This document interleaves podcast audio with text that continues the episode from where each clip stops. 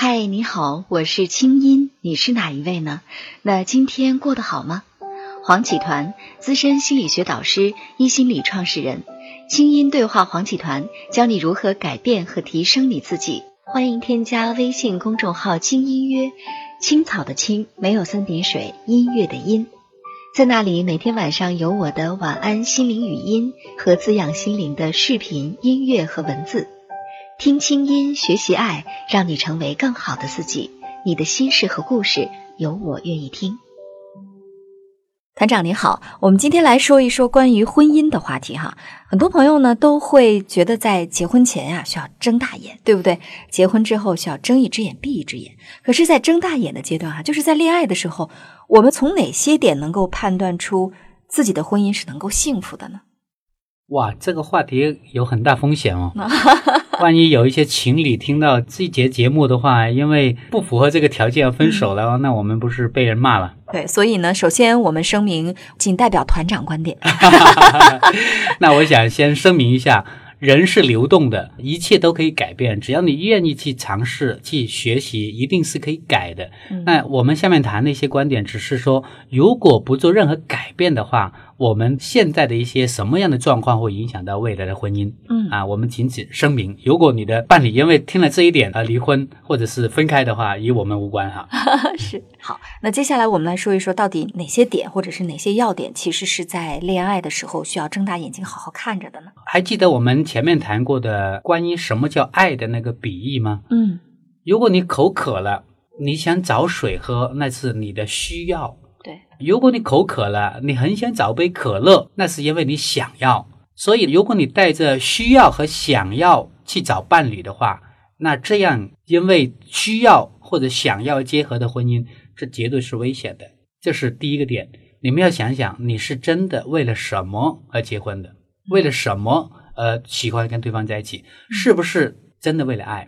什么叫爱？还记得吗？就是当你不再去渴望对方来满足你的需求，而是你真的是内在满满的，你很想去关爱对方，你很想为对方好，你很想对方活得更加的幸福和开心。当你的内心有这样的一种慈悲的一份情感，有这样一份真的想为另一半好的时候，这才叫爱。嗯如果你是带着我娶了她，我需要她为我做什么，我希望她怎么关爱我，我希望她怎么怎么样。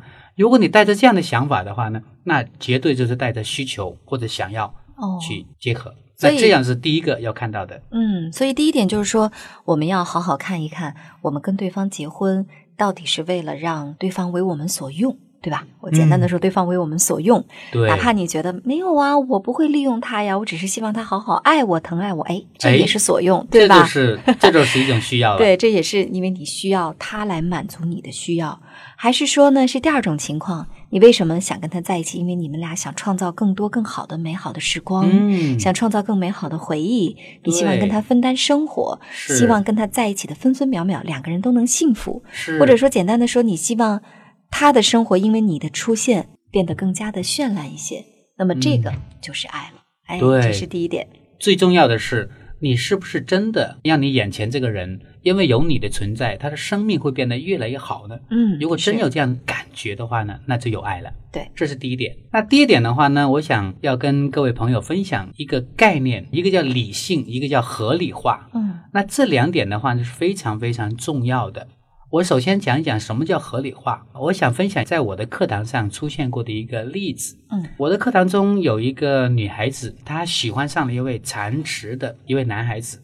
那她的父母非常的反对，于是的话呢，她为了反对父母的反对，她一直跟父母较劲。嗯，因为从小到大，她从来都没有做过主，她一直都是听爸爸的。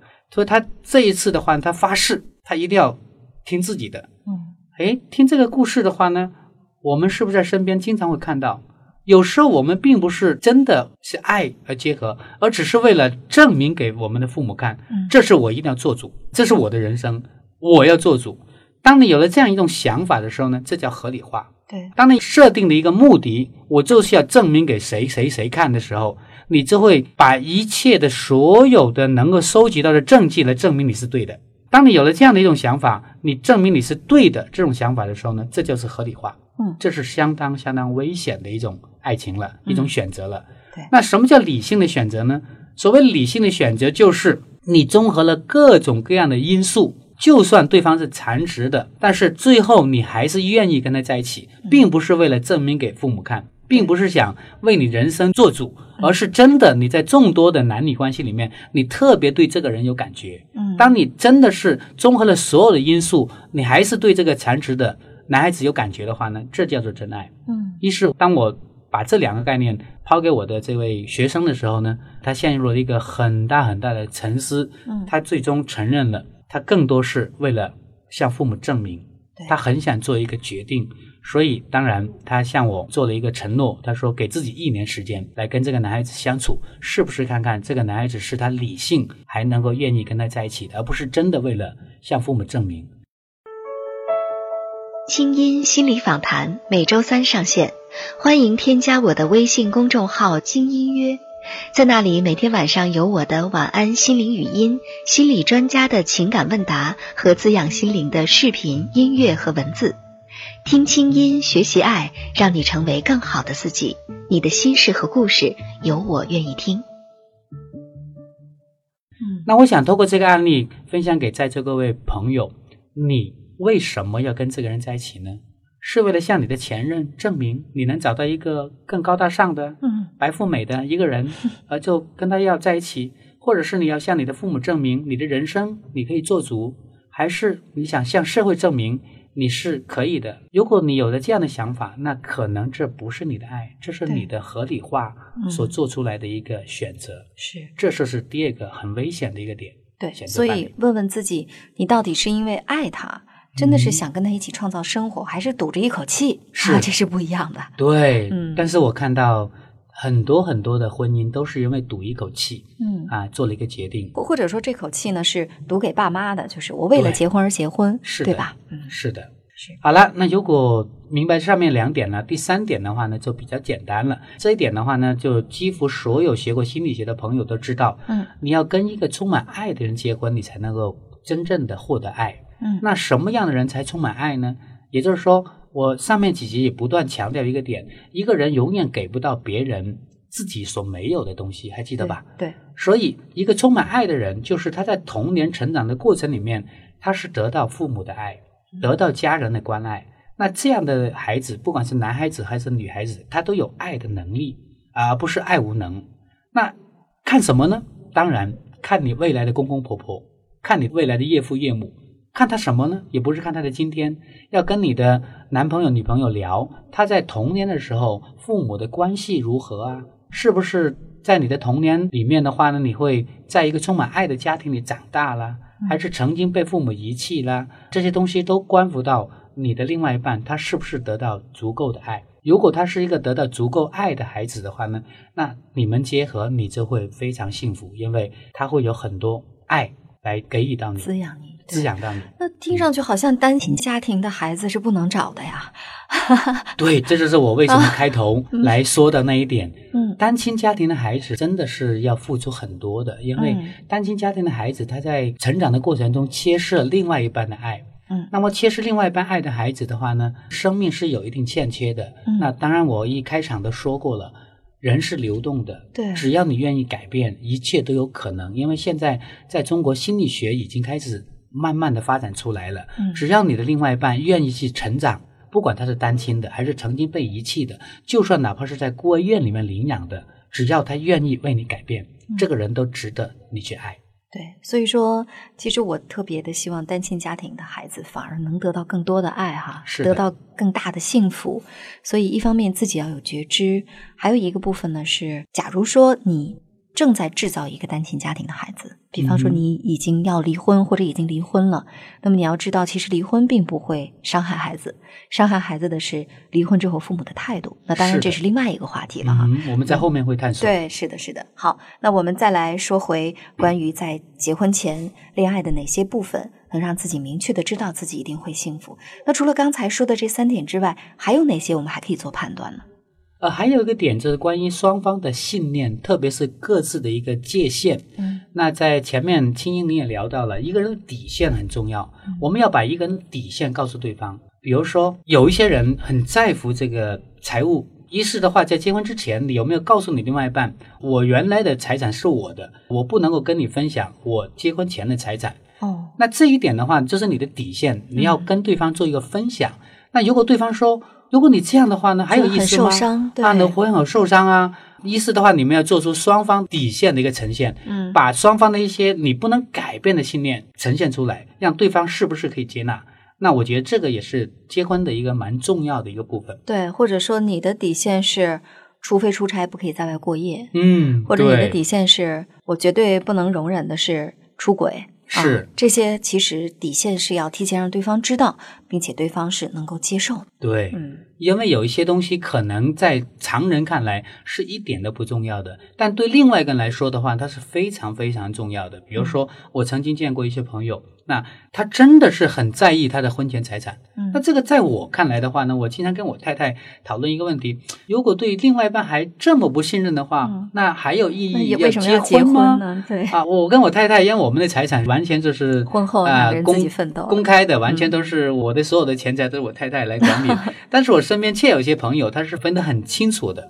那这是我所不能理解的，但是我们要尊重对方啊。那对方如果接纳的话，我觉得这是完全没有问题的啊，因为他要有一个自己的一个安全的空间。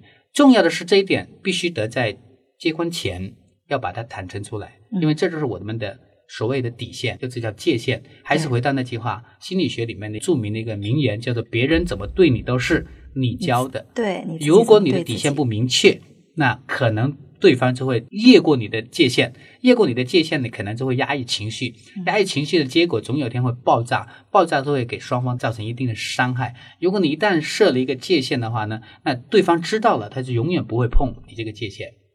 嗯对，好，那除了刚才我们说到的这几点哈，比方说看一看自己是不是因为爱，嗯还是因为需要，是的，呃这是第一点。对，是因为赌气，还是因为理性嗯，的这选是择？第二点，叫对合理化。嗯还有就是是双方的童年、童家年庭成成长。第三啊，点，对，第三点，第四点嗯就是底线。关于底线，对关于我们的信念。嗯，那除此之外还有什么？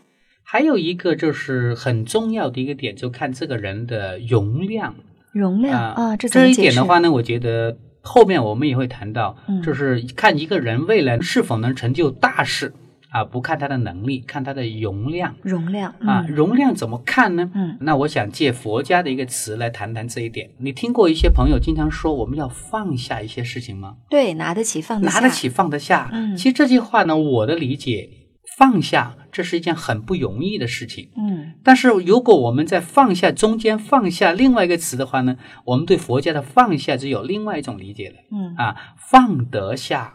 嗯啊什么叫放得下呢？来，比如说青音，我们来看看我们两个人面前这张桌子，这张桌子足够大，放得下两台电脑，对吗？对，啊，放下两台电脑会给我们工作造成困难吗？嗯，不会，不会嗯。 OK，如放肆的也果没有问题，如果我们把一台汽车放在这个桌子上呢，嗯，那就放不下，放不下，对吧对？所以放不下的话，会给我们两个人的工作造成困扰。嗯比如说，我们再来看看这个房子，我们这个房子不算大，对吧？放得下我们两个人。对。但如果我们再进入第三个人，能不能放得下呢？第三个人还好，但比如说是小放伟10进嗯个来了人，就他会够影呛响我们工作吗？不会不会。对可是你想象一下，如果把一百个人放在这个房子啊，里不面，可思议，你还能工作吗？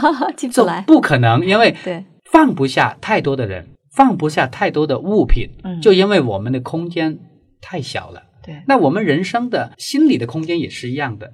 我们心理空间如果足够大的时候，我们就能够放得下各种各样的人、各种各样的事。我们把这种人叫做心胸开阔。如果一个人的心胸足够开阔的话呢，他就能包容很多事情嗯，他就能够给我们人生中所犯的一些错误啊，我们暂时的能力不够啊，或者我今天的成绩不理想啊，你都会在伴侣那里得到一份包容。但是如果一个人的气量或者心胸很窄的话，比如说，就像我们现在工作这个房间那么窄，嗯那你就很难放得下很多东西了。对那一是你的伴侣有了另外一种表现，你的内心就放不下。嗯当你放不下的时候呢，你的内心就会难受，难受的话你就会挣扎，挣扎的话就会造成双方关系的一个破裂。对，所以如果说简单的举个例子，如果说你的伴侣是一个你在马路上多看了美女两眼，他就要生气的人，对啊，那这个时候以后过日子吵不完的架。对，就是表示你的心量太小，放不下一个会看美女的男人，是你不能给到这个男人在你心中一个位置，嗯也就是说你的心量不够大。对，嗯是所以，如果你的伴侣他的心量是足够大的，不光你们未来的感情会很好，嗯更有一点要恭喜你，嗯你的另外一半未来能做大事。嗯，是的。那最后一点呢，我也想做一个补充，就是成长心哈。嗯我们经常说，为什么一对夫妻最后走不下去，是因为一个人还停在原地，而一个是人的已经大踏步往前走。那这个时候，两个人再绑在一起，实在是非常的困难。所以，看一看对方是一个懒惰的人，还是一个固步自封的人，还是说他其实是一个愿意不断成长、积极乐观的人，这些都可以用来判断你们的婚姻到底能不能够幸福的走下去。好啦，那最后还是祝大家幸福。下一集我们来聊的话题呢也很有意思啊，叫做“美女为什么爱野兽”。哎，其实说的就是为什么那些美女常常被坏男人搞定呢？我们来听听男人怎么说。我们下次聊。清音系列心理访谈，你值得拥有更好的自己。清音对话心理专家黄启团，下周三继续为你播出。也欢迎添加我的微信公众号“清音约”，你的心事有我愿意听。我们下周见。